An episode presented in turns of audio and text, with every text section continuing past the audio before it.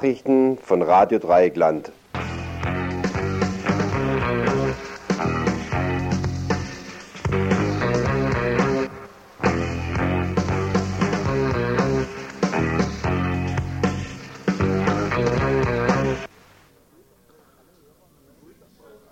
Ich begrüße euch alle Hörer und Hörerinnen von Radio Dreieckland zum Info am Freitag, den 27.10. Nach den Kurznachrichten stehen heute folgende Themen auf dem Programm. Beginnen wollen wir mit einem Bericht über Begleiterscheinungen der Gemeinderatswahl. Das Amt für Statistik und Einwohnerwesen führte in Zusammenarbeit mit der Uni Freiburg eine Befragung der Gemeinderatskandidatinnen durch. Schwerpunkt der Sendung bildet, die, bildet der Bericht über den PKK-Prozess in Düsseldorf. Dazu ein längeres Interview mit Alexander Schubert, Entschuldigung, Michael Schubert, der als Verteidiger am Prozessgeschehen teilnimmt. Auch der nächste Beitrag berichtet über einen Prozess. 794 Jahre Haft erhielten zwei ETA-Gefangene vor Audiencia Nacional. Außerdem Aktuelles zur Lage der politischen Gefangenen in Spanien. Als nächstes folgt eine Richtigstellung zu einem Artikel in der Badischen Zeitung. Eine Betroffene gibt Auskunft über die Einstellungspraxis des Altenheims Landwasser. Zum aktuellen Stand nach dem Streikabbruch bei Peugeot in Mühlhus ein Interview mit einem Gewerkschafter der CGT. Zum Schluss ein Ausblick zu einem am diesem Wochenende stattfindenden Kongress mit dem Thema Das Bild Südostasiens in der BRD. Verantwortlich für die Sendung sind Ralf, Rita, Beate und Thomas.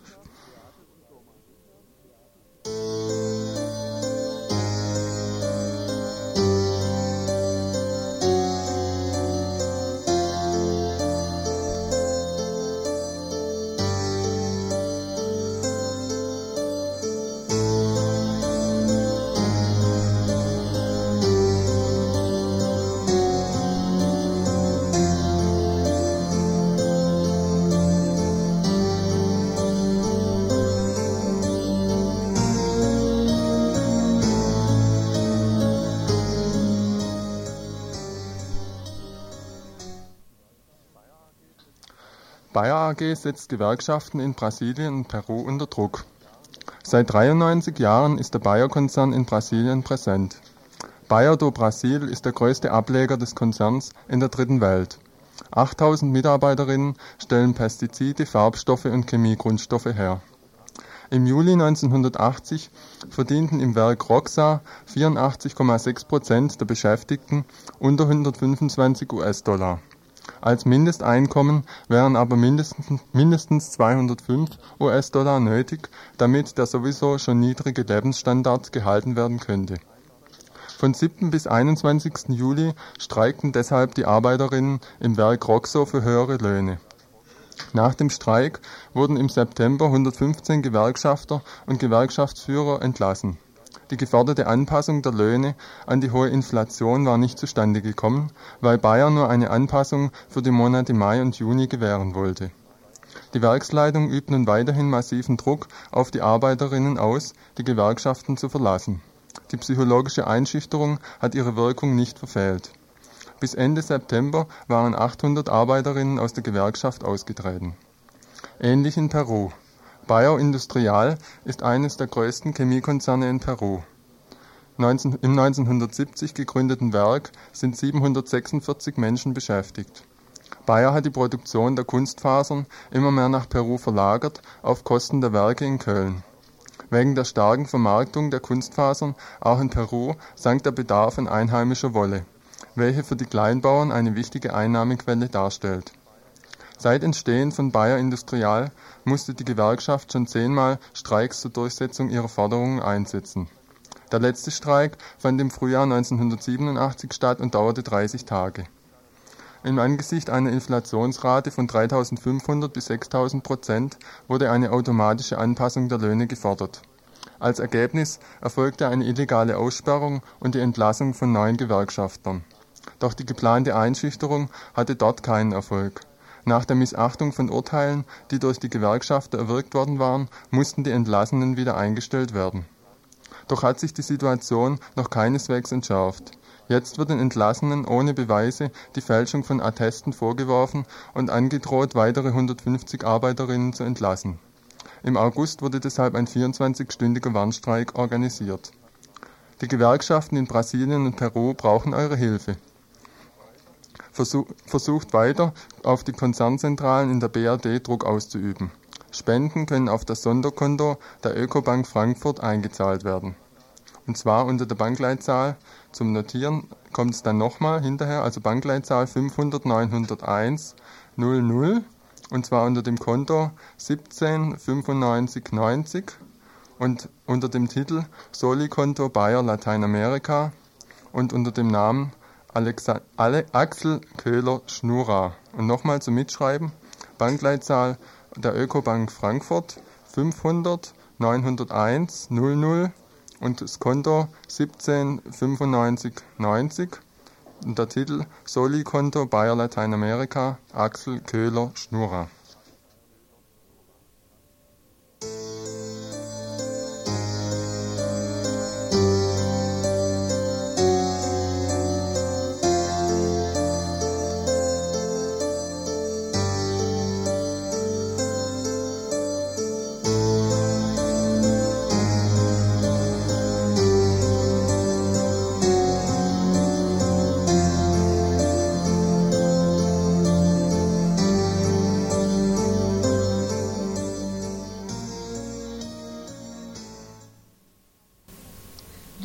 startet eine massive Kampagne für Schadensersatzgelder in Italien.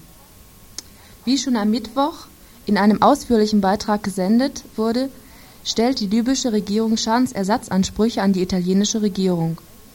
Libyen war 1911 von Italien besetzt worden und musste dann eine 35-jährige Besatzungszeit durchmachen. In diesem Zeitraum entstanden auch die weltweit ersten faschistischen Konzentrationslager, die später Modell für die Massenvernichtungslager der Nazis werden sollten da die Forderungen der Volkskongresse ungehört verhalten, haben sich inzwischen 100 Libyer auf den Weg nach Rom gemacht, um Druck auf die italienische Regierung auszuüben. Gleichzeitig lief in Neapel ein Schiff mit 800 Menschen an Bord ein. Doch konnten die Passagiere nicht an Land gehen, da die italienischen Behörden die Einreise wegen fehlenden Visa verweigerten. Die italienische Regierung lehnt die Schadensforderungen ab, weil die 1,6 Millionen Pfund, die 1956 an den libyschen König gezahlt worden waren, für sie die Angelegenheit erledigt hat. Doch hat natürlich von diesem Geld nie ein betroffener Libyer oder eine der vielen Familien, die Opfer zu beklagen hatten, nur auch einen einzigen Pfennig gesehen.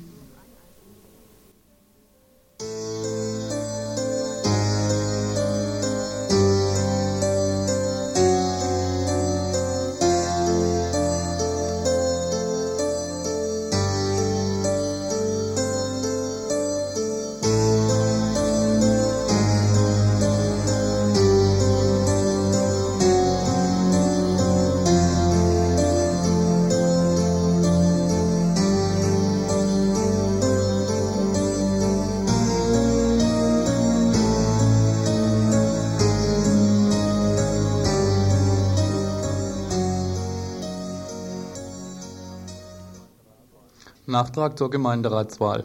Anlässlich der Kommunalwahl führten das Amt für Statistik und Einwohnermeldewesen und das Seminar für wissenschaftliche Politik an der Uni Freiburg als gemeinsames Forschungsprojekt eine Befragung aller Gemeinderatskandidaten und Kandidatinnen durch. Die Kommunalwahl ist für die Wahlforscher besonders interessant, da sich hierbei eine Vielzahl von Bewerbern und Bewerberinnen präsentieren. Zudem ist der Eintritt in die Kommunalpolitik für die meisten Gemeinderatskandidatinnen ja auch der Eintritt in die politische Laufstieg, Laufbahn schlechthin. Kein Wunder, dass diese so wörtlich aktiven Meinungsbildner für die Stadt und Wissenschaft so interessant sind. Erklärtes Ziel ist es, zu untersuchen, welche Motive und Lebensumstände eine vergleichsweise große Zahl von Mitbürgern zu diesem sichtbaren politischen Engagement bewegen. Aber nicht nur das Profil der Kandidaten ist für die Statistiker von Bedeutung, sondern im Einzelnen geht es dabei um ihr berufliches und soziales Umfeld, ihre Einschätzung der politischen Abläufe in ihrer Partei oder politische, politischen Gruppe und schließlich um die Vorstellungen und Erwartungen, mit denen sie an die Kommunalpolitik herangehen. Wie reagieren aber nun die auserwählten Kandidatinnen der verschiedenen Parteien auf diese Art von Elite-Interviews? Gibt es datenschutzrechtliche Bedenken angesichts dieser intimen und umfangreichen Datenerhebung, offiziellen Protest an die Adresse der Stadt und die Verantwortlichen, Herr Tessel, Amt für Statistik und Herr Milke, Leiter des Seminar für Politikwissenschaft, gab es nur von Seiten der linken Liste Friedensliste. Sie äußerten insbesondere Bedenken wegen der Gefahr der personenbezogenen Auswertung der Daten, der Möglichkeit, dass die Ordnungsverwaltung Einsicht in die innere Struktur der Parteien erhält und nicht zuletzt auch wegen der Gefahr der missbräuchlichen Auswertung der Daten von dritter Seite, zum Beispiel von Dienstvorgesetzten im öffentlichen Dienst. Welchen Gedanken machen sich die Kandidatinnen anderer Listen? Mich interessierte dabei die Einstellung der Grünen, da diese in Zeiten der Volkszählung besonders engagiert gegen den gläsernen Menschen und für den Persönlichkeitsschutz des Einzelnen gekämpft haben. Bis auf eine Kandidatin, Elisabeth Freund-Mölbert, hatten alle Kandidaten, Kandidatinnen keine Vorbehalte gegen die Fragenbogenaktion, da sie ja auf freiwillige Basis erfolgt und damit rechtlich einwandfrei ist. Aber sind Befragungen wirklich unbedenklich, nur weil sie auf freiwillige Basis erfolgen? Ist diese subtile Art der Befragung einzelner Bevölkerungsgruppen nicht eine viel clevere Art der Datenerforschung? Für die grünen Kandidaten sind solche Elite-Interviews gerechtfertigt. Sie fühlen sich als Personen des öffentlichen Interesses, der Öffentlichkeit, dem Bürger, dem Staat zur Auskunft über sich selbst verpflichtet. Und die Stadt fragt, wie ist das eigentlich in Ihrer Familie? Welcher Partei neigen Ihrer Einschätzung nach die Mitglieder Ihrer Familie überwiegend zu? Machen Sie bitte nur ein Kreuz. Und zudem ist es ja eine wissenschaftlich wertvolle Studie und Ergebnisse sind auch für die Grünen interessant, da Erfahrungen über andere Parteien und über deren Wählerschichten gewonnen werden kann. Und die Stadt fragt, und wie ist das bei Ihren Freunden und Bekannten oder Ihren Arbeitskollegen, Mitarbeitern? Welcher Partei neigen diese Ihrer Meinung nach überwiegend zu? Machen Sie bitte jeweils wieder nur ein Kreuz. Datenschutz, Weitergabe an Dritte, eventueller Missbrauch der Daten durch das Amt für Statistik, ein Teil der Ordnungsverwaltung, ist nach der Ansicht der Kandidatin nicht zu befürchten, da das wissenschaftliche Seminar der Uni schon vertrauensvoll ist. Mit Herrn Milke haben Sie als Studenten nur gute Erfahrungen gemacht. Außerdem sind diese Angaben ja sowieso von jedem zu erfahren. Und der Staat fragt, wie häufig sprechen Sie eigentlich mit anderen, zum Beispiel mit Mitgliedern Ihrer Familie, mit Freunden und Bekannten oder mit Arbeitskollegen, Mitarbeitern über Politik? Machen Sie bei jeder Gruppe bitte nur ein Kreuz. Für die Volkszählungsgegnerinnen und Gegner von einst sind solche Fragebogenaktionen also kein Grund zur Aufregung. Ist ja alles freiwillig und daher haben sie auch alle Fragen ausgefüllt. Politisch fordert Mann, Frau den Schutz des Bürgers vor staatlichen Ausspähungsversuchen, aber für den Einzelnen gilt ja schließlich das Recht auf informationelle Selbstbestimmung. Und damit kann jeder selbst entscheiden, ob und wie er solche Fragebögen ausfüllt. Aber wo bleibt die Glaubwürdigkeit der Forderung nach Schutz vor dem gläsernen Menschen, wenn Kandidaten und Mitglieder so bereitwillig persönliche Auskünfte geben? Besteht nicht auch die Gefahr, dass durch solche statistischen Auswertungen das Verhalten der Parteien und der Wahlberechtigten kalkulierbar gemacht wird? Wie leicht wird es sein, den geeigneten Kandidaten zu kreieren? Welche Anforderungen an Arbeitsplatz, Familie, Freunden muss er erfüllen, damit er gewählt wird? Für, je, für jede Partei den Kandidaten nach Katalog. Das politische Individuum, der bunte Vogel in der politischen Landschaft, wird dann der Vergangenheit angehören.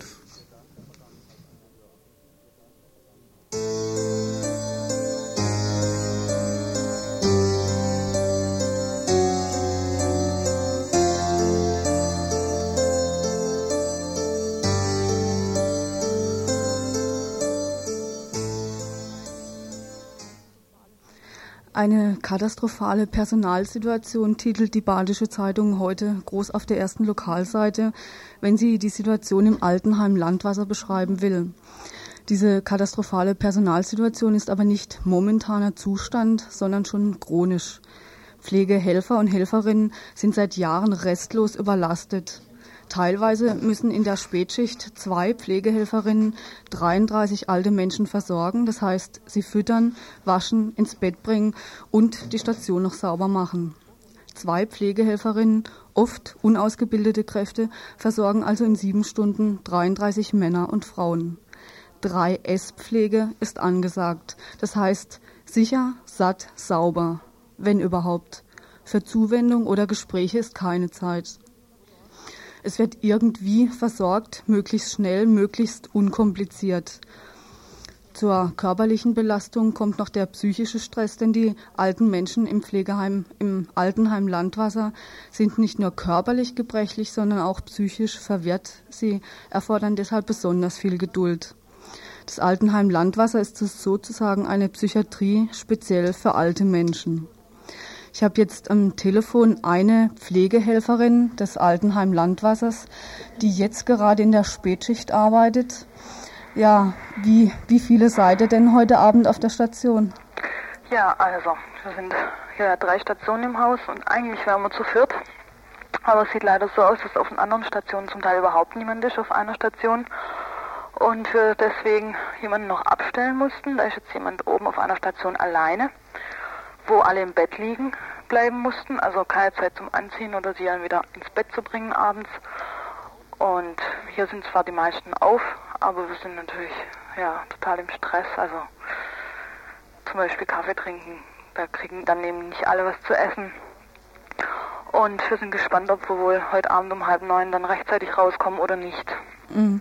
Wie kann ein Mensch sich denn das vorstellen, wenn man zu dritt jetzt heute Abend also äh, so viele Menschen verpflegen muss? Wie, wie ist denn das für die alten Menschen dort und wie ist es für euch?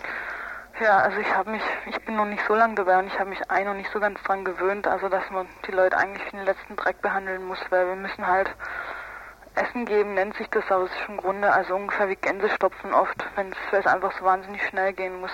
Und es ist ja so, dass ja, irgendwo fühlt man sich dann doch verantwortlich dafür, dass die Leute alle was zu essen kriegen und dann muss man sich halt beeilen.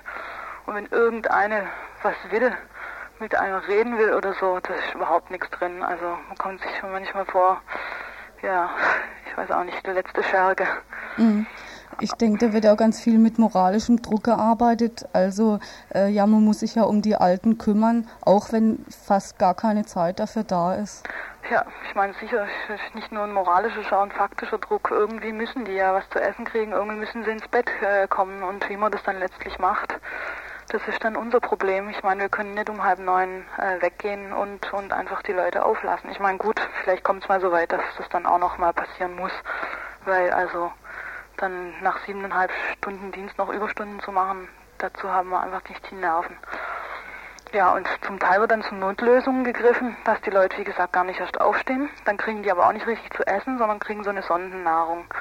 Und das zum Teil tagelang. Also ich denke, das ist dann letztlich auch gesundheitsschädlich. Das wird wahrscheinlich nicht mehr, also die Saubersaatpflege, letztlich wird nicht mal mehr dieses Mindestmaß gewährleistet. Also so wie es in dem Artikel stand, dass die therapeutischen Maßnahmen zu kurz kommen. Das ist also Euphemismus. Da kommen nicht nur die therapeutischen Maßnahmen zu kurz, würde ich mal sagen. Mhm. Äh, ist es abzusehen, dass sich das in der nächsten Zeit ändert? Ja, nee, keinesfalls. Also im Artikel steht ja auch, dass der, dass der Schlüssel, der Pflegeschlüssel, Personalschlüssel verändert werden muss. Das heißt also, der Schlüssel sieht im Moment so aus, dass acht Leute 30 Leute versorgen sollen. Jetzt soll der wohl raufgesetzt werden auf zehn Leute, aber ich, also das ist klar, man kann den raufsetzen, bloß dann de facto immer noch zwei, drei Leute, zwei oder drei Leute nur da sind, dann möchte ich mal wissen, was das ändert. Also das ist reine schön, ja, formale Schönfärberei ist das mehr, mehr nicht. Und ja, es sieht auch so aus, dass eben zu wenig Geld da ist, um feste Kräfte anzustellen. Ich bin ja auch nur äh, Aushilfe. Und mhm. dass hier ja, zwei feste, also Leute, die feste arbeiten und sich auskennen, müssen dann mit ein oder zwei Leuten zusammenarbeiten, die eigentlich nicht viel Ahnung haben, die auch ständig wechseln. Und letztlich, also gut, der Hauptstress ist dann noch für die Festangestellten, denke ich, also für die es, glaube ich, immer unerträglicher wird. Hm. Gut, ja, dann ein gutes Schaffen kann man ja eigentlich nicht wünschen. Kann man weiß Gott nicht. Also ich denke, hier steigen alle spätestens nach ein, zwei Jahren wieder aus. Äh, gut, okay, dann danke ich dir mal für dieses Gespräch und na, wünsche dir, dass du einigermaßen noch gut nach Hause kommst. Ja, danke. Ja, tschüss. tschüss. In der Badischen Zeitung heißt es dann noch, dass die Heimleitung ihr Bestes tut, um diese Misere zu meistern. Das ist aber die Position der Heimleitung. Die Pflegekräfte sehen es ganz anders. Sie sprechen nämlich von einer gezielten, kostengünstigen Personalpolitik. So sind Fälle bekannt, wo Arbeiterinnen entlassen wurden, weil sie zum Beispiel grün gefärbte Haarsträhne, Haarsträhnen hatten oder sonst unliebig auffielen. Auch Arbeitskräfte, die sich bei der Heimleitung um einen Arbeitsplatz bemühten, wurden abgelehnt mit der Begründung, es gebe genug Personal. Das heißt, Personal wird bewusst knapp gehalten, um Kosten einzusparen. Es stimmt also nicht, wenn die Heimleitung darüber klagt, dass sie kein Personal findet. Äh, es äh, kursieren auch Gerüchte, dass das Diakoniekrankenhaus, das mit dem Altenheim Landwasser verbunden ist, dass das Krankenhaus über das Altenheim sich finanzieren will. Äh, konkret geht es darum, dass im Diakoniekrankenhaus eine teure Krebsstation errichtet werden soll und die Gelder dafür aus dem Altersheim abgezogen bzw. querfinanziert werden soll. Immerhin bezahlen die Angehörigen der Heimbewohnerinnen bis zu 4.500 Mark im Monat für die Pflege. Ich denke, dass wir fürs nächste Info am Montag versuchen, Studiogäste einzuladen, die sich vielleicht mit der Planung, mit Planstellenbesetzung besser auskennen und vielleicht noch Vertreter und Vertreterinnen von anderen Kliniken oder Altenheimen befragen können, wie es bei denen ausschaut. Música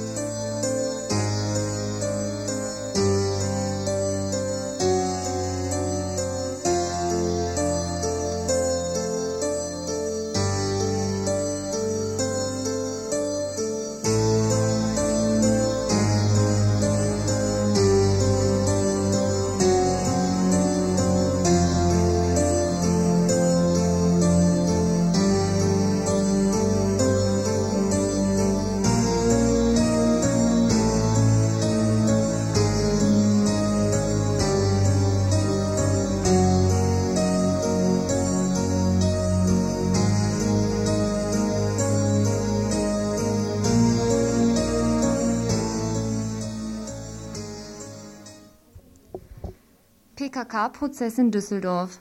Letzten Dienstag wurde der Prozess gegen die 18 Kurdinnen in Düsseldorf eröffnet. Vorgeworfen wird ihnen die Mitgliedschaft in einer terroristischen Vereinigung und deren Unterstützung gemäß 129a StGB. Gestern wurde ein weiterer Haftbefehl gegen den 31-jährigen Ahmed Göktas erlassen. Ihm wird vorgeworfen, die Mitgliedschaft in einer terroristischen Vereinigung sowie die Verabredung zum Mord an der Parteifunktionärin, ah, Entschuldigung, Parteifunktionärin Nadire, die zu einer Oppositionsgruppe übergelaufen sei und im Januar 1989 erdrosselt aufgefunden wurde. Wer ist nun die PKK?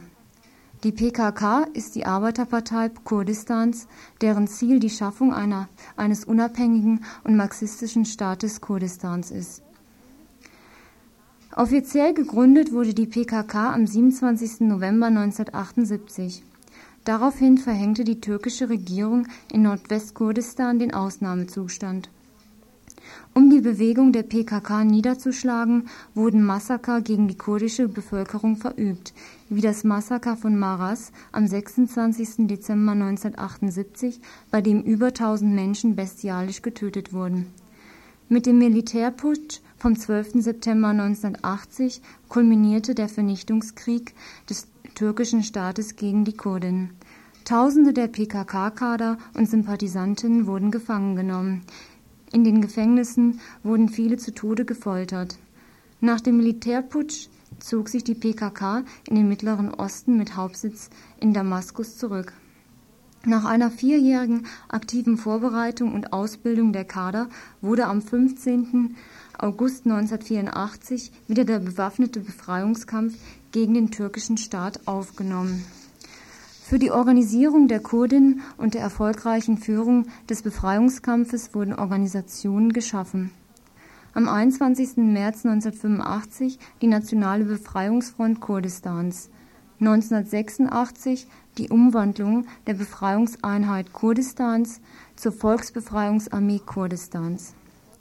1987 die Massenorganisation der ERNK wie der Verband der Patriotischen Arbeiter Kurdistans, Verband der Patriotischen Frauen Kurdistans, der Verband der Patriotisch-Revolutionären Jugend Kurdistans. Die PKK ist die bekannteste und größte Bewegung für den Befreiungskampf Kurdistans. Allerdings darf nicht verschwiegen werden, dass die PKK sehr zentralistisch und patriarchalisch organisiert wird. Oppositionelle Gruppen werden nicht geduldet und diese oftmals umgebracht. Wir sprachen heute mit Michael Schubert, dem Rechtsanwalt von dem Angeklagten Haidar Kaitan, im Kurdinnenprozess. Kannst du nochmal den dubiosen Anklagepunkt, nachdem die Kurdinnen als Mitglieder einer Teilorganisation der PKK erläutern? Die Anklagekonstruktion der Bundesanwaltschaft war ursprünglich die einer irgendwie gearteten terroristischen Vereinigung der innerhalb der PKK in der Bundesrepublik. Dabei hat man ein ganzes Sammelsurium von Gruppen und Gruppierungen aufgeführt, die irgendwie zusammenhängen sollten. Wir haben von der Verteidigung eine umfangreiche Einwendungsschrift vorgelegt und die Konfusität und juristische Haltlosigkeit dieser Konstruktion auch mit der ganzen bisherigen Rechtsprechung belegt. Daraufhin hat die Bundesanwaltschaft als nächste völlig andere Variante gesagt, die ganze PKK in der, die ganze PKK in der Bundesrepublik und später noch in Europa sei die terroristische Vereinigung. Und wir haben jetzt mit dem Eröffnungsbeschluss des fünften Strafsenats des Oberlandesgerichts Düsseldorf die mindestens dritte, wieder völlig andere Variante. Und jetzt geht die terroristische Vereinigung nach Meinung des äh, fünften Strafsenats von Abdullah Öcalan, dem Generalsekretär der PKK und dem Generalsekretariat der Gesamtpartei im Libanon bzw. Syrien bis hinab zu irgendwelchen bei Gelegenheit gebildeten Arbeitsgruppen oder Untergruppen in der Bundesrepublik, umfasst allerdings nicht die ganze PKK. Was da im ersten Moment als Rückzieher aussieht, ist in Wirklichkeit ein rechtlich gesehen ein enormer Vorstoß, denn wir haben es jetzt zum ersten Mal und entgegen der ganzen bisherigen Rechtsprechung tatsächlich mit der Aburteilung einer Auslandsvereinigung zu tun. Und die logische Folge dieses Schrittes, wenn er gehalten wird vom Gericht, ist, dass das auch gegen andere Befreiungsorganisationen gehen kann. Und in den Zusammenhang gehört natürlich auch die Anklage wegen Mordes im Libanon. Zwei der Angeklagten sind wegen Erschießungen in dem sogenannten Lager Balias, einem Guerillacamp der PKK im Libanon, angeklagt worden. Ein Vorgehen, das nach deutschem Strafrecht meines Erachtens völlig unhaltbar ist äh, und wo sich die Bundesrepublik ganz offensichtlich eine Weltpolizistenrolle anmaßt. Das beides passt zusammen. Kannst du, kannst du etwas über den Prozessverlauf noch erzählen, ganz kurz? Es ist ja in der Presse äh, teilweise falsch über die sogenannten Tumulte am Anfang berichtet worden.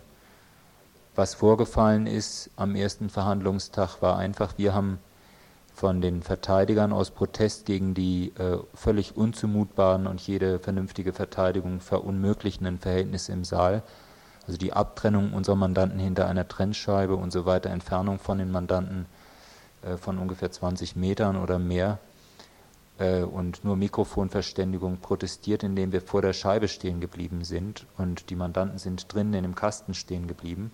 In dem Kasten muss man wissen, sind außer den 14 Angeklagten, die da im Kasten sitzen müssen, die anderen sind ja nicht in Haft, äh, etwa gleich viel äh, Justizwachtmeister und Wachtmeisterinnen.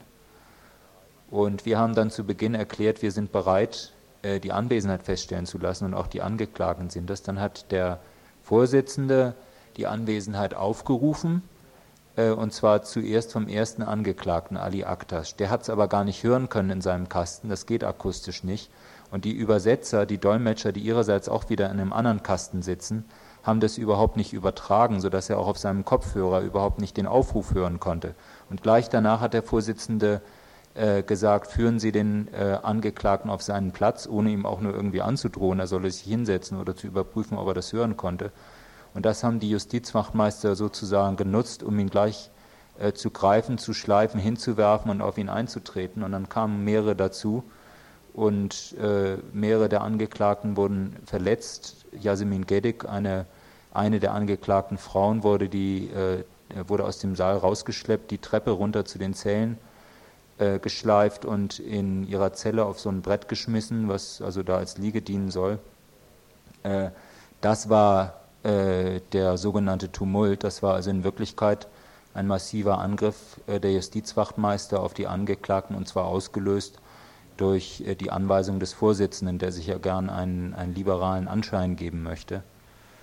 Ähm, gut, ansonsten äh, werdet ihr mitbekommen haben, dass es äh, von uns aus umfangreiche Anträge gegen die unzumutbaren Verhältnisse im Saal und gegen die Einschränkungen der Öffentlichkeit gegeben hat. Und momentan sind wir dabei, einen Einstellungsantrag zu begründen in zahlreichen einzelnen Teilen. Wir sind aber noch nicht sehr weit gekommen, weil der erste Begründungsteil, der erste ausführlichere Begründungsteil, den mein Mandant Ali Haider Kaitan vortragen will, wegen der Unmöglichkeit, äh, richtig übersetzen zu lassen, was er sagen will, durch die Gerichtsdolmetscher überhaupt noch nicht richtig angefangen werden konnte.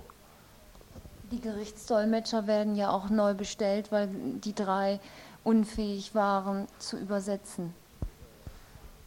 Also die äh, drei Dolmetscher des Gerichts ähm, sind ja nur deshalb zum Übersetzen gekommen, weil das Gericht unserem Antrag, dass einer unserer Vertrauensdolmetscher die Übersetzung machen wollte, nicht nachgekommen ist. Das heißt, zunächst wollte der Vorsitzende das machen, dann hat die Bundesanwaltschaft sich dagegen gewandt und dann ist er von seinem eigenen Senat sozusagen fallen gelassen worden und musste äh, sagen, dass nur die Gerichtsdolmetscher übersetzen können. Und dann sind die nacheinander äh, äh, also hat sich nacheinander herausgestellt, dass sie nicht äh, richtig übersetzen können. Man kann nicht nur einfach sagen mangelhaft. Sie haben zum Teil massiv falsch übersetzt und ich weiß nicht, ob man das nicht auch schon bewusst nennen muss, wenn einer statt gegen den deutschen Imperialismus gegen das deutsche Volk übersetzt, was also auch im Türkischen völlig andere Worte sind, dann kann das nicht so unbedingt ein Zufall sein. Äh, auch wichtige andere Sätze sind völlig entstellt worden. Äh, wir haben dann danach vorgeschlagen, die, äh, mein Mandant sollte mit zwei anderen Angeklagten zusammenkommen können äh, in diesen Tagen vor dem nächsten Verhandlungstag, die gut Deutsch können und mit denen er dann die deutsche Übersetzung gemeinsam hätte ausarbeiten können. Hätte er den türkischen Text vorgetragen und die den deutschen. Das hat das Gericht auch abgelehnt wie natürlich zu erwarten war, weil ja ständig das Zusammenkommen der Angeklagten abgelehnt wird. Und nun werden wir am Montag wieder die Situation haben, dass wir Dolmetscher haben, von denen zu befürchten ist, dass sie mangelhaft übersetzen. Das Neue ist, dass der Senat jetzt offenbar mindestens zwei Dolmetscher geladen hat, die schon die ganze Zeit fürs BKA übersetzt haben. Und äh, man kann nicht gerade sagen, dass wir denen zutrauen, dass sie äh, einen Text unserer Mandanten wirklich richtig und brauchbar übersetzen. Könntest du mal auf deinen Fall Eider Kaitan eingehen und den erläutern? Äh, mein Mandant Ali Haider Kaitan äh, ist überhaupt erst 1987 in die Bundesrepublik gekommen im Sommer. Äh, ihm wird vorgeworfen, nicht etwa die Teilnahme an diesen Mordvorgängen, die 1983, 84 ja überwiegend gespielt haben, äh, sondern äh, die Teilnahme an sogenannten Freiheitsberaubungen. Tatsächlich handelt es sich dabei wohl um Untersuchungsverfahren, in denen also bestimmte Mitglieder, übrigens auch einer von den jetzt Angeklagten, ähm, äh, also befragt worden sind und äh, in denen also äh, ausführliche, ausführliche Gespräche stattgefunden haben, während auch selbst die äh, sogenannten Kronzeugen eigentlich nicht davon sprechen, dass dort eine Freiheitsberaubung im strafrechtlichen Sinn vorgelegen hat. Außerdem wird ihm die Beteiligung an diesen sogenannten Morden im Libanon, im Lager Balias, mit vorgeworfen, neben der Angeklagten Meral Kidia. Dabei sollen Leute erschossen worden sein, wovon aber bei einem noch nicht mal der Name bekannt ist und der Verbleib dieser Leute ist auch überhaupt nicht bekannt. Äh, sowohl in tatsächlicher Hinsicht sehr zweifelhafte Vorgänge. Das Gravierendste daran ist aber, dass äh, unseres Erachtens auch der Libanon und Syrien anerkennen, dass es sich um Vorgänge handelt, die im Zusammenhang mit dem Krieg stehen, der in äh, Nordwestkurdistan, also dem türkischen Teil Kurdistans, geführt wird und die deshalb unter das Kriegsvölkerrecht fallen. Die BRD setzt sich also mit ihrer Anklage äh, darüber hinweg und mischt sich natürlich auch in die inneren Verhältnisse in anderen Ländern ein, indem sie sich anmaßt, solche Vorgänge in anderen Ländern nach ihrem Recht beurteilen zu können. Jetzt wollte ich nochmal zurückkommen auf bei eurem Protest gegen die Bedingungen des Kurdinnenprozesses. Es ist ja so, dass eine 2,50 Meter hohe Plexiglaswand errichtet wurde, dass Pflichtdolmetscher, Sicherungsverteidiger und so weiter bestellt wurden. Wie wir, der Bau alleine dieses Gebäudes, 6 Millionen hat es gekostet, wie das überhaupt begründet wird, dessen Einklang steht. Also wir haben bisher ähm, zunächst mal, als uns die Zustände in diesem für über 7 Millionen umgebauten äh, Gerichtsbunker mitgeteilt wurden, überhaupt keine nähere Begründung erhalten, außer aus Sicherheitsgründen. Das war die einzige Floskel, die verwendet wurde. Wir haben dann äh, die Beseitigung dieser Verhältnisse beantragt und dann äh, kam der Vorsitzende bei seiner Ablehnung, die wir natürlich erwartet hatten, auf den Einfall zu sagen, es könnten sich vielleicht bei den zahlreichen Angeklagten, die da säßen, diese mit Zuschauern solidarisieren und dann entstünde eine Gefahrensituation. Deshalb müsse man das machen. Es gibt keinerlei konkrete Anhaltspunkte für irgendwelche Gefahren und hat es auch während der ganzen Haftzeit nicht gegeben. Äh, Im Übrigen, selbst wenn es sie gäbe, solche Zustände sind einfach äh, unzumutbar für jedes Verfahren. Und man kann übrigens sagen, ausländische Beobachter, es ist ein Richter vom obersten französischen Gericht zum Beispiel da gewesen, es sind äh, schwedische Parlamentsabgeordnete da gewesen, Leute aus Zypern, Griechenland und so weiter, die sind vollkommen erschüttert von diesen Verhältnissen. Viel mehr als inzwischen die hartgesottene deutsche Öffentlichkeit das ist. Und äh, sind also einhellig der Meinung, dass es vollkommen unmöglich ist, unter solchen Umständen zu verhandeln. Es handelt sich um einen Saal ohne Fenster, also einen richtigen Bunkerraum mit diesem trenn, ab, abgetrennten Raumteil.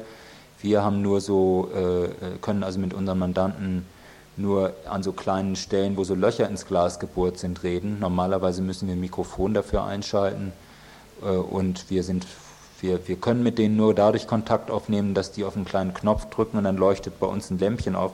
Das ganze System funktioniert auch nicht, weil wir eine Skala von 20 Lämpchen vor uns haben und die leuchten meistens alle, weil die dann schon angehen, wenn einer seine, sein Material auf seines, sein kleines Tischchen legt von den Angeklagten. Dann fangen die Knöpfe an zu leuchten. Unsererseits können wir überhaupt keinen Kontakt zu unseren Mandanten aufnehmen von uns aus, weil wir haben also keine Möglichkeit, die, denen was zu signalisieren.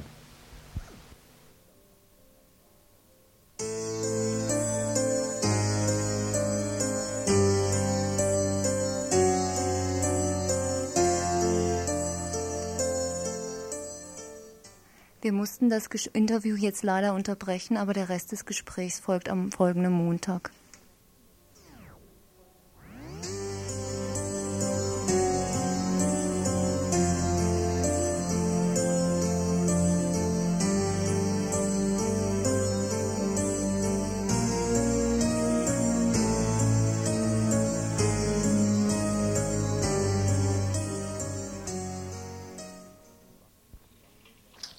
Prozess gegen baskische Gefangene in Spanien. Urteil gegen zwei Gefangene 1588 Jahre und zwei Monate. Ein Bericht unserer Korrespondentin aus dem Baskenland. In diesem Monat fand vor der Audiencia Nacional, vor der immer die Staatsschutzprozesse stattfinden, der Prozess gegen die Verantwortlichen für den Anschlag auf den Supermarkt Tibercor in Barcelona statt. Zur Erinnerung, am 19. Juni 1987 explodierte eine Autobombe auf dem Gelände des Supermarktes. 21 Personen kamen dabei ums Leben, weitere 45 wurden verletzt. ETA hatte nach dem Anschlag die Verantwortung für die Ereignisse übernommen und von einem schweren Fehler gesprochen. Gleichzeitig hatte sie, hatten sie verkündet, dass sie alles in ihrer Macht Stehende tun werden, dass sich derartige Vorkommnisse nicht wiederholen. Die Verantwortung für die Folge trage aber die Polizei, die trotz mehrmaliger Warnung das Gelände nicht habe räumen lassen. Die Staatsanwaltschaft forderte gleich zu Verhandlungsbeginn jeweils 950 Jahre Haftstrafe für die Angeklagten. Die beiden Angeklagten, Josefina Mercedes Ernjala und Shomin Troetinho, die im September 87 festgenommen worden waren, hatten die Verantwortung für den Anschlag übernommen, Shomin als Beteiligter bei der Aktion, Josefina als Mitwisserin. Beide erklärten gleich zu Beginn, dass es ETA bei der Aktion auf keinen Fall um unbeteiligte Opfer ging, sondern um einen Angriff auf die wirtschaftlichen Interessen, da der Anschlag im Rahmen der ETA-Kampagne gegen die Interessen der spanischen Oligarchie stand. Josefina unterstrich, dass die Konsequenzen unvorhersehbar werden, sobald die repressive Staatsmacht eingreift und die Staatsräson zuschlägt. Hier haben wir, so sagt sie, einen schweren Fehler gemacht, die Initiative für den Ausgang der Aktion in den Händen Dritter zugelassen. Schumin selbst hatte die drei Anrufe durchgeführt, mit dem vor dem Sprengsatz gewarnt wurde und die rechtzeitig genug eingingen, um eine mögliche Evakuierung der Käufer vornehmen zu können.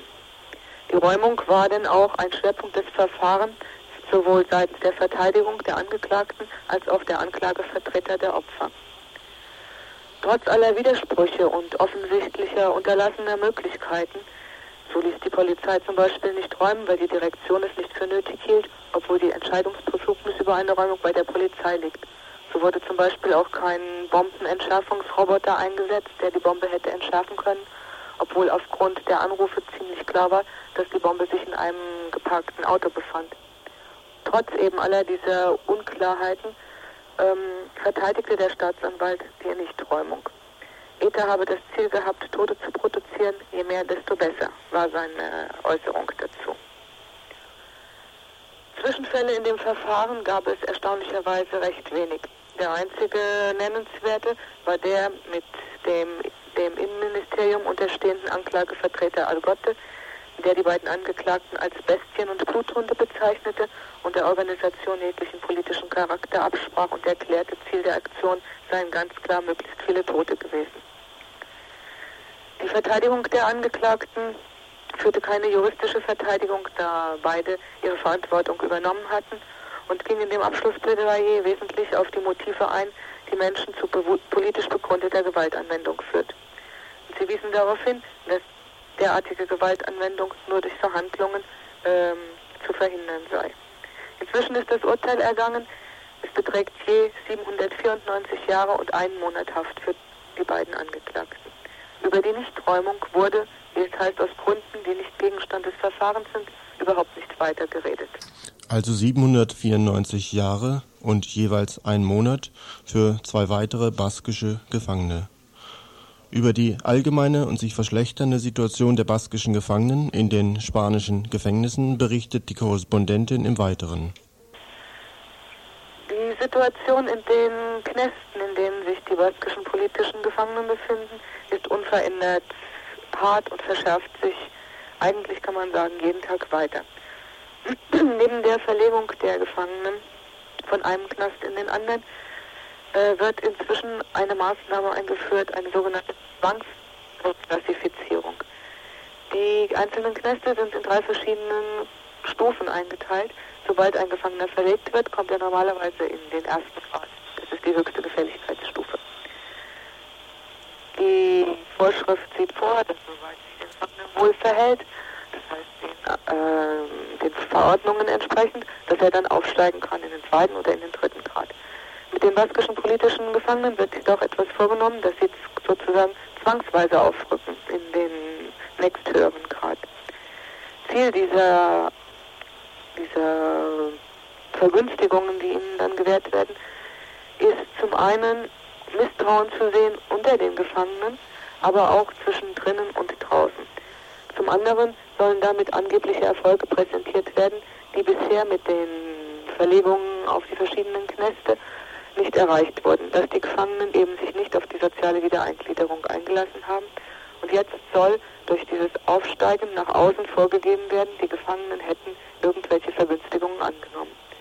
So bekam zum Beispiel einer der Gefangenen in Murcia Besuch von einem hohen Knastfunktionär und obwohl das Gespräch zwischen den beiden relativ unerfreulich verlief, der Gefangene darauf hinwies, wie in anderen Knästen die Gefangenen geprügelt werden und auch klar machte, dass er sich auf nichts einlassen werde und dass es nur eine Lösung gäbe, nämlich die Verhandlungen, wurde den Eltern, als sie dann eine Woche später zu Besuch kamen, gesagt, ihr Sohn sei nicht mehr in dem Knast, er sei in einen anderen Knast verlegt und zudem in eine andere Stufe. In dieser Stufe habe er jetzt nicht nur die Wochenende frei, sondern er bekäme Vis-à-vis-Besuch genehmigt und zudem käme er im November 90 raus. Der Gefangene hat sich geweigert, die Vis-à-vis-Besuche durchzuführen hat erklärt, dass er sich auf keinerlei Verhandlungen mit der Knastleitung eingelassen habe. Zudem ist auch er in dem Chapeo, das die Gefangenen seit 1. August durchführen, das heißt der Weigerung, ihre, ihre Zellen zu verlassen, da jedes Verlassen der Zellen äh, einhergeht mit einer demütigenden Leibesvisitation.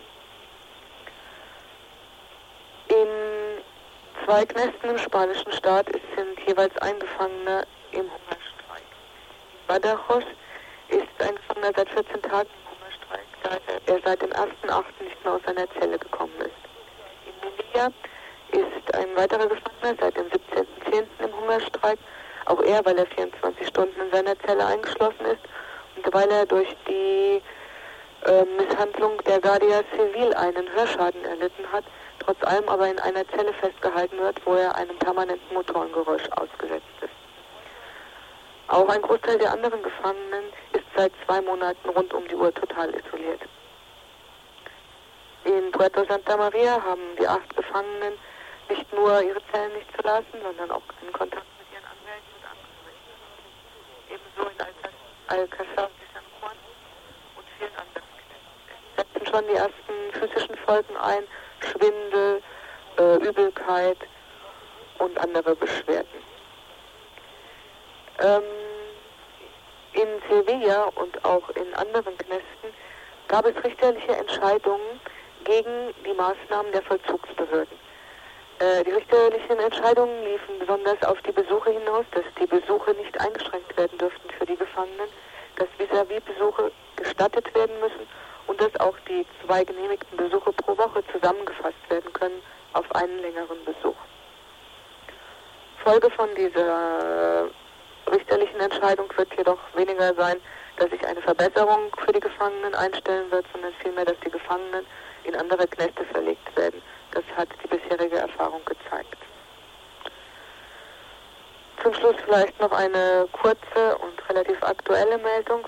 Gestern hat im Europarat Chema Montero, der Europaabgeordnete der von Harry Batasuna, ähm, nochmals auf die Notwendigkeit von Verhandlungen hingewiesen, dass gerade angesichts eines Europas nicht mit der Unterdrückung von Völkern und, Völkern und Nationen fortgefahren werden könne und dass eine vernünftige Lösung des Problems gesucht werden müsse, da nicht nur immer mehr europäische Staaten, sondern auch afrikanische und lateinamerikanische Staaten daran interessiert seien. Letztere, weil diese mit dem Problem der Deportierten konfrontiert sind, die sich in ihren Ländern befinden. Erstaunlicherweise hat der Vertreter der französischen EG-Präsidentschaft, Dumas, äh, dieses Ansinnen Chema Monteros unterstützt. Er sprach sich für die Wiederaufnahme und Vertiefung des Dialogs zwischen baskischem Volk und Zentralregierung aus. Während drinnen diese Töne angeschlagen wurde, äh, kam es draußen zur Auseinandersetzung, von, beziehungsweise Auseinandersetzung ist eigentlich das falsche Wort, zu einem Übergriff der französischen Polizei, der CRS, gegen 80 Angehörige von deportierten Gefangenen und Flüchtlingen, die gegen die Kollaboration des französischen Staates bei der Repression gegen die baskischen ähm, Flüchtlinge und Gefangene protestierten. Die 80 Angehörigen standen etwa 100 Polizisten gegenüber, die ohne Vorwarnung gegen sie vorgingen, äh, brutal zuschlugen, Plakate zerstörten, Transparente zerrissen und zwei äh, der Angehörigen derartig schwer verletzten, dass sie ins Krankenhaus eingeliefert werden mussten. Noch eine letzte Meldung zu den baskischen Gefangenen, in diesem Fall den baskischen Deportierten. Es gab eine ganze Reihe von baskischen ehemaligen Gefangenen, die in verschiedene Länder deportiert worden sind, unter anderem auch in die Republik Algerien. Algerien ist allerdings gezwungen worden, aufgrund eines Milliardenkredites der spanischen Regierung, diese Deportierten quasi abzuschieben, unter anderem in die Dominikanische Republik, in deren Hauptstadt Santo Domingo. Jetzt wurde bekannt, dass die baskischen Gefangenen bzw. die baskischen Deportierten, die dorthin abgeschoben worden sind, inzwischen dort verschwunden sind. Allerdings nicht aus eigenem Antrieb, sondern vermutlich auf Intervention der spanischen Regierung. Hierzu noch ein kleiner Sendehinweis. Am Samstag, den 28. Oktober um 17 Uhr in Radio International Thema Spanien vor der Wahl. Dazu auch nochmal ein längerer Bericht aus baskischer Sicht vor diesen spanischen Wahlen am Sonntag. Und schließlich noch eine Entschuldigung für die etwas schlechte Qualität dieses Telefongespräches. Da ließ sich allerdings aus unserer Sicht überhaupt nichts dran machen. Wahrscheinlich stand da jemand auf der Leitung zwischendrin.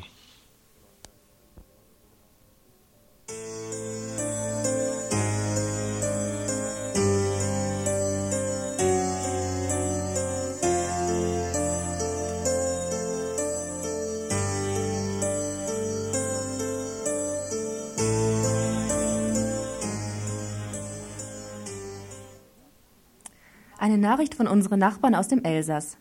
Im braven Elsass, eine der ruhigsten Regionen in Frankreich, wurde seit langer Zeit wieder gestreikt. Seit dem 1. September streikten die Arbeiterinnen im Automobilkonzern Peugeot in Mulhouse. Sie forderten 1500 französische Francs, ca. 450 D-Mark, mehr Lohn und außerdem humanere Arbeitsbedingungen. Die Situation der Arbeitnehmerinnen sah folgendermaßen aus. Es gab kaum Lohnerhöhung, sogenannte freiwillige Überstunden mussten gemacht werden, Arbeit mit neuen Maschinen gab es, die die Arbeit erschwerten. Eine Gruppe von Arbeitnehmerinnen begann mit Aktionen, die Gewerkschaften riefen schließlich zum Streik auf. Es wurden im Verlaufe dieses Streiks jedoch viele Aktionen von Arbeitnehmerinnen ohne die Gewerkschaften unternommen. Nach sieben Wochen Streik wurde die Arbeit im Konzern von den streikenden Arbeitnehmerinnen wieder aufgenommen. Die Gewerkschaften verbuchen trotz minimal erfüllter Lohnforderungen von Seiten des Konzerns keine Niederlage. Hierzu ein Interview mit einem Vertreter des CGT, der kommunistischen Gewerkschaft in Mulhouse. Wie ist der aktuelle Stand im Peugeot-Werk nach dem Streikabbruch? Après la grève Ouais, voilà. Eh bien, il y a eu un changement de, de lutte, puisqu'on était en, en grève euh, indéterminée.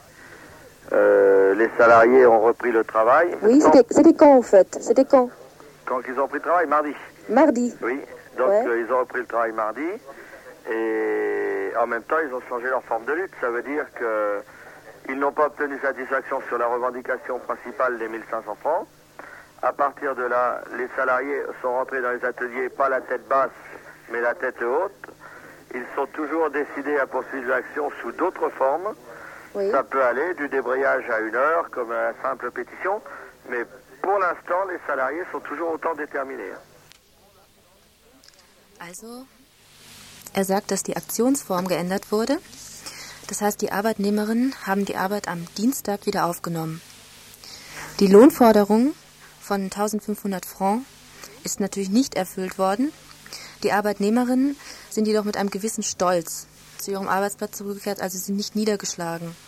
Und sie sind entschlossen, weiterzukämpfen mit anderen Aktionsformen. Zum Beispiel wären das einstündige Arbeitsniederlegungen und so weiter. Was hat der Streik also erreicht? Ah, Le, le premier succès, Ouais. c'est que les salariés ont déjà décidé de vivre debout, et notamment ceux qui ont fait grève. hein. Ça, c'est un premier succès. Le deuxième succès, c'est que Jacques Calvé, qui disait qu'il ne négocierait jamais et qu'il resterait sur les 1,5%, a été obligé de se mettre à table. Oui. Naturellement, naturellement, le- l'augmentation sur les bas salaires euh, n'est pas suffisante, mais en plus, euh, l'augmentation pour les professionnels qui est, qui est nulle, euh, c'est-à-dire qui est au niveau de 80 francs à 0 francs, euh, là, les salariés ne, ne sont pas d'accord. Also der erste Erfolg? Äh, wäre, dass die Arbeiter beschlossen haben, aufrecht zu leben und zu streiken. Also überhaupt der Entschluss dazu. Der zweite wäre, dass Jacques Calvet, ähm, der nie mit sich verhandeln ließ, dieser Jacques Calvet musste sich mit dem Streik auseinandersetzen. Er wurde al- also an den Verhandlungstisch getrieben. Die Lohnerhöhung ist natürlich nicht ausreichend, also soweit eine Lohnerhöhung überhaupt vorgenommen wurde. Und damit seien die Arbeitnehmer nicht einverstanden. Alors, ils ont décidé d'eux-mêmes de dire, eh bien, c'est vrai que cette semaine de grève, c'est dur. Euh, on est obligé de changer le- les formes d'action. En même temps, hier, on a eu quand même euh, près de 400 personnes qui ont été en grève 24 heures et qui ont été à Paris ma- euh, manifester leur colère, encore une fois. quoi. Die Arbeiterinnen haben selbst entschieden, dass sich die Aktionsformen nach sieben Wochen ändern müssen, nach sieben Wochen hartem Streik.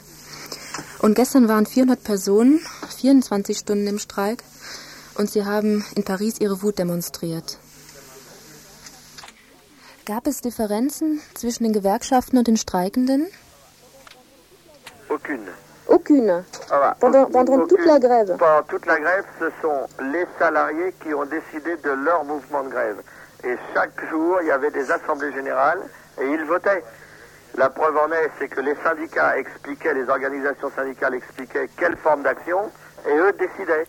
Es gab keine Differenzen zwischen Gewerkschaften und Arbeitnehmerinnen. Auf Generalversammlungen haben die Gewerkschaften den Arbeitnehmerinnen Aktionsformen vorgeschlagen und diese haben sich dann dafür entschieden. Donc, depuis le début, les organisations syndicales n'ont jamais été rejetées d'ailleurs par les salariés, mais ce sont les salariés eux-mêmes qui démocratiquement ont voté leur, leur, leur moyen d'action.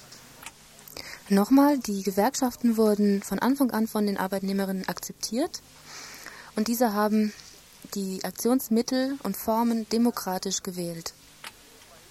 Que l'action se poursuit, il n'est pas exclu que dans les jours euh, qui viennent, les salariés se remettent en grève, peut-être une heure, peut-être deux, on ne sait pas encore, sur la revendication des 1500 francs. Die Arbeitnehmerinnen sind nicht geschlagen und es ist nicht auszuschließen, dass sie in den nächsten Tagen oder Wochen ähm, für ein oder zwei Stunden wieder in den Streik treten werden. Im Hintergrund ist aber immer noch die Forderung nach den 1500 Francs. Wie hoch ist die erreichte Gehaltserhöhung? En réalité, les bas salaires ont été augmentés de 367 francs. Die Gehälter sind um 367 Francs erhöht worden.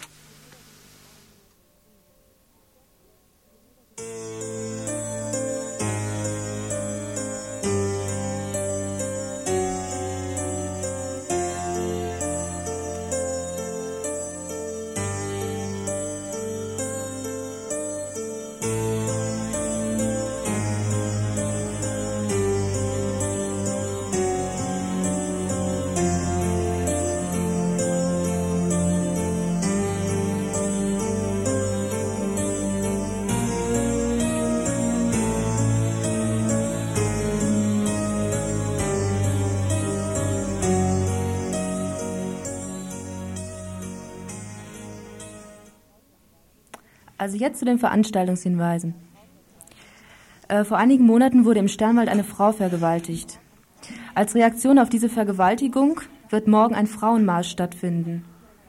Das Ganze hat einen spirit spirituellen Hintergrund. Es soll ein Gang der Konzentration durch den Sternwald werden, um den Sternwald wieder für uns Frauen zugänglich zu machen. Ähm, alle Frauen sollen zahlreich kommen. Wir wollen uns aus Angst nichts nehmen lassen.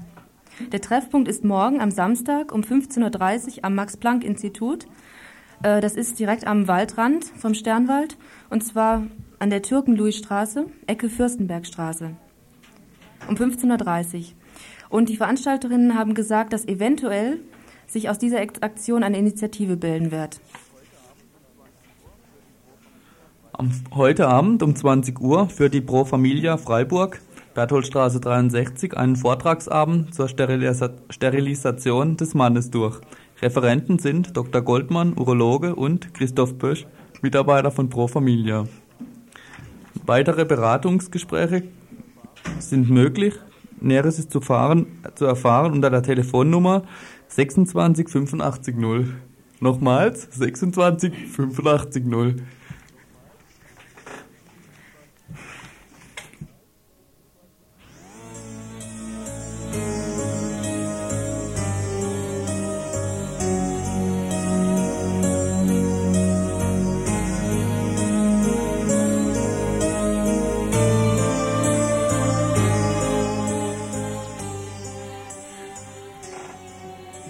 Dann ist morgen noch was in Schaffhausen los.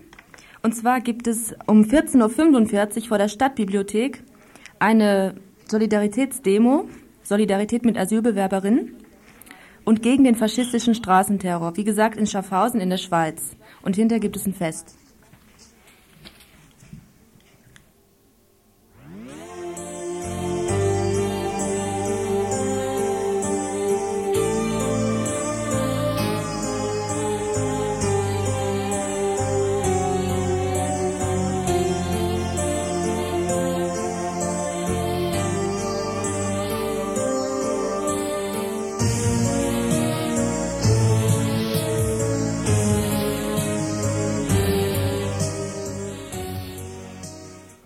Heute Abend findet um 20 Uhr im Radikaldemokratischen Club Egonstraße 54 ein Kabarett mit Sedan Pamuk, Deutsch perfekt statt.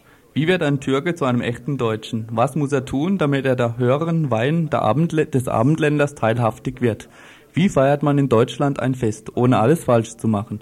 Der Schauspieler Sedak Pamuk, 1952 in Istanbul geboren, gibt in seinem Ein-Mann-Kabarett bissige Antworten, die zeigen, wie man beim Deutschlernen viel Deutsches lernt.